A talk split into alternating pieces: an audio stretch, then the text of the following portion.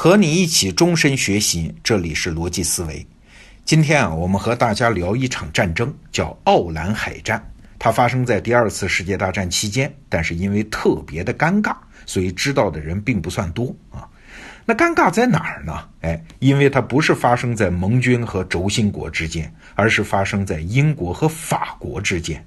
你会很奇怪吧？英法当时不是同盟国吗？为什么会打仗呢？哎，尴尬就尴尬在这儿嘛。我们先说一下大概的过程啊。第二次世界大战的欧洲战场，大家都知道，先是一九三九年九月一号，德国入侵波兰，那英国和法国就对德国宣战，二战就算是正式开始了。但是英法联军呢，在西线刚开始是按兵不动啊，一直等到德军打败了波兰，再掉头向西。所以，一九四零年的五月份，德国就击败了位于比利时和法国北部的英法联军啊。五月二十六号就发生了著名的敦刻尔克大撤退。那到六月呢，法国就投降了，建立了维希政权。再然后失去了法国这个盟友啊，英国就要独自抵抗希特勒的纳粹德国了。那一般的历史叙事呢，到这个时候就转到不列颠空战，就是英国和德国在英吉利海峡上空打的那场著名的空战。但是啊，在此期间还发生了英国打法国的这一场奥兰海战。那为什么英国要打法国呢？哎，三个字嘛，不放心啊。我们还是回到一九四零年的六月，看当时发生了什么。当时啊，法国是打不下去了，英国的首相丘吉尔也是刚上任啊，就急了，多次飞到巴黎劝法国人接着打，说北边打不下去了，到南边打呀；南边也打不下去了，就撤到北非的殖民地去打呀。哎，但是当时的法国总理雷诺啊，就告诉丘吉尔：“哎，我们打不动了，不打了，准备寻求和希特勒的全面停战。”好了，到了六月十六号，英国政府就给法国政府发了一封正式的外交照会啊，这是丘吉尔亲自写的，意思呢有两层。第一层啊，我们两家是盟国哎，我们事先都说好的，不能单独和敌国单独停战讲和啊，这是我们英国和法国签的协议，不是和哪一个政府签的。如果你们要和谈，这是你们法国没面子好不好啊？关乎到你们国家的荣誉。啊，这是先扣一个大帽子给对方了。那第二呢？如果你们非要和谈，我们英国也理解。这样，你们把所有的法国军舰都开到我们英国来，我们就同意你们和谈。那为什么英国这么在乎法国的军舰呢？哎，你想啊，当时英国抗衡德国最大的凭借就是那窄窄的一条英吉利海峡啊。德国海军原来是比不上英国海军的，但是如果加上了法国舰队，那情况就不太一样喽。要知道，法国当时拥有的可是世界排名第四的海军舰队啊。那丘吉尔刚开始也是好话说尽，他给法国政府写信就说：“我个人有坚定的信念。”法国领导人是不会向敌人把精良的法国舰队交出去，来伤害我们的同盟的啊！因为这样做会让他们丧失几千年来的良好声誉。实际上，几百年前英法就打过仗啊，谈不上几千年的良好声誉。但丘吉尔只能这么说嘛啊，说如果这样。啊，承载着未来美好希望和过去千年荣耀的法国舰队啊，要是能驶入安全的英国或者美国的港口，这一点就能不费吹灰之力的避免啊。但是啊，形势当时发展的太快，很快法国就投降了。在法国政府看来，我们打不过，那就不打喽。我们以后既不帮英国，也不帮希特勒的德国，我们的军舰保持中立，行不行啊？哎。希特勒当时也确实就同意了。好，你们一边待着，看我怎么揍英国人啊！但是英国人心里清楚啊，仅仅希特勒的这一点承诺，这批法国军舰就一定不会用于对付英国。哎，那叫战争，是双方要拼到最后一滴血的战争。如果希特勒觉得打英国吃力，哎，迟早会动用这个力量嘛。所以啊，这个时候摆在丘吉尔面前的只有两个选择。第一呢，是劝法国海军主动投降自己；第二呢，英国人自己动手干掉法国舰队。但是这样一来，英国就不得不在和德国人决战之前，先和自己的盟友动手。哎呀，这在情理上还是有点说不过去啊。所以丘吉尔说啊，这是一个痛心疾首的选择，我一直担忧的最不近人情而且痛苦不堪的选择。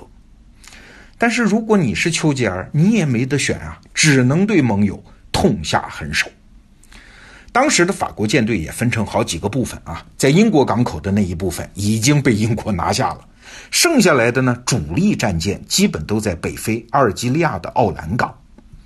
到了一九四零年的七月二号，英国给法国舰队就发去了一封基本上就是最后通牒性质的文件吧，先表明态度，我们英国是绝不可能让法国的精良舰队落入德国或者意大利手里的。啊，你们法国人现在有四个选择：第一呢是加入我们，继续对抗德国和意大利，为胜利而战；第二呢是在英国的监督下把船开到我们英国港口，我来替你们保存；第三呢，如果你们不愿意去英国也没问题啊，你们可以去西印度洋的某个法国殖民地的港口，当然要在我们英国的监督下；第四呢，如果这些条件你们都不接受，嘿嘿，万分抱歉啊。我们将要求你们在六个小时之内凿沉所有的舰船。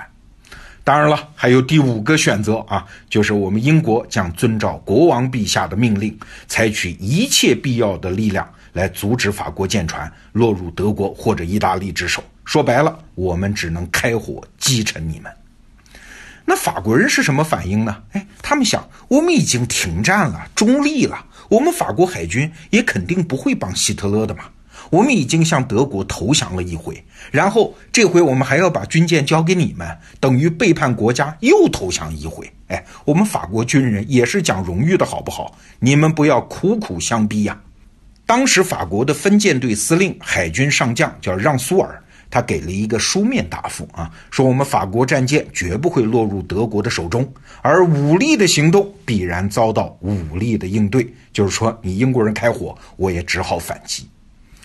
七月二号的晚上呢，丘吉尔就向前线发了最后的指令，说：“我给你们布置了一项最令人不快、艰巨异常，而且从未遇到过的任务，但是我对你们完全有信心，并且依靠你来冷酷无情地执行这项任务。”好了，七月三号下午五点五十四分，英国向法国的舰队开火，奥兰港内的法国舰队全军覆没。在这场奥兰海战中啊，英国的行动导致了一千二百九十七名法国战士和五名英国战士丧生啊。事实上，在当时，英国杀害的法国人的人数超过了在战争中杀害德国人的人数。丘吉尔当时说了一句话：“我把我们对此次行动的审判满怀信心的交给议会，交给英国，交给美国，交给世界。”交给历史，这话里头啊就有两层意思了。第一，我相信世界和历史会宣判我无罪，我也没有别的办法。但是第二呢，我也知道这件事儿在道理上是站不住脚的，毕竟要接受审判。事实上啊，直到今天，还有法国人提到这件事儿，对英国人是痛心疾首啊。也有人把奥兰海战看成是丘吉尔历史上的污点。甚至当时前线亲自指挥这场奥兰海战的叫萨穆威尔中将，在给他老婆写信的时候还说：“这是近代最大的一次政治失误，它将导致全世界都反对我们，我们都感到由衷的羞愧。”当然了，事情距离我们今天已经过去大半个世纪了啊！当事人在道德上、情理上的纠葛，我们是可以放下了。那奥兰海战对英国到底意味着什么呢？仅仅是解除了法国舰队对英国本土的威胁吗？嘿嘿，从后来的结果上来看，远远不止如此。要知道，在奥兰海战发生的同时，丘吉尔的首要战略目标是啥？哎，既然法国投降了，英国不能孤军奋战吧？他第一个要做的事儿是获得美国的援助。但是美国人当时是怎么看待英国的呢？首先，希特勒其实不会对英国怎么样嘛，无非就是要你大英帝国服个软嘛。当时在敦刻尔克大撤退的时候，希特勒都没有乘胜追击，把几十万英军给放回去了。当时就有一个说法是啊，希特勒也怕把英国真的逼成了死敌啊。啊。所以这个时候，如果英国说算了算了，希特勒我们不打了啊，我们承认德国在欧洲大陆的霸权，没准儿这战争就结束了。所以在外界看来，英国没有必要非得抗战到底。那其次呢，英国人在历史上向来以理性主义著称啊。拿破仑当时就嘲笑英国人是小店主的国家嘛，你们唯利是图，没啥理想，没啥骨气啊！而且英国又不是没有签过屈辱的停战协议，至少在美国人看来啊，我们独立战争的时候，你英国人一看打下去不划算，不就和我们停战了吗？所以啊，当时不管丘吉尔喊得有多响，说要战斗到底呀，痛下决心呢，外界是不信的呀，尤其美国不信啊。但是，奥兰海战发生之后，英国内外的人都看清楚了丘吉尔的决心。丘吉尔看来不是说着玩的，喊喊口号就算了呀。在英国国内，奥兰海战的第二天，就是七月四号，丘吉尔向下议院详细报告了这次行动。那做报告期间呢，议院内是鸦雀无声。但是最后，丘吉尔经历了史无前例的一幕，所有人都站起来欢呼了很长一段时间。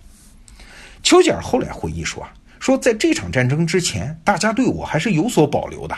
然而就在此刻，现在所有人都融入了一片庄严而热烈的和谐之中，这对这个国家影响深远啊！这就是那个让很多人不再做指望的英国，这就是那个许多陌生人认为应该即将投降的英国。现在我们这个英国冷酷无情地打击了他昨日最亲爱的战友。并且在一段时间内将毫无争议地把制海权囊入自己的麾下啊！他清晰地证明了英国内阁无所畏惧、无所阻挡。哎，你看，国内的军心被振奋了。那在世界上呢？美国人也看清了英国的决心呐。《纽约时报》当时就说嘛，英国政府最终采取了大胆的行动啊！这个行动即使没有任何别的意义，它也至少消除了人们对英国坚持抗战决心的最后一丝怀疑啊！那美国人的这份情感很快就变成了结果啊！几周之后，美国就给英国皇家海军支援了五十艘的驱逐舰。那接下来的几个月，美国大幅度的增加了对英国金融和工业的支持。而且最终大家都知道啊，在一九四一年的珍珠港事件之后，美国正式加入了反德的抗战。那今天我们在回顾这场奥兰海战，有什么启发呢？哎，你看，任何来自外界的支持啊，都不会因为你可怜、你哀求、你口头表达决心啊，只有当你做了该做的事儿，而且是为了最坏的结果在做准备、在做事儿，你的决心才会被外界看到。外界的支持才会到来，就像我们平时公司的商业合作啊，我就经常跟同事讲，你不要抱怨合作伙伴对合作的事儿不认真啊，他们不认真，真正的原因很可能是我们在对方看来也不是太认真，哎，所以我们越认真做好自己那份事儿，对方才可能认真。通过让自己变得更好，才能让自己的环境变得更好。这就是半个多世纪前的奥兰海战给我们今天的启发。好，今天就聊到这儿，明天见。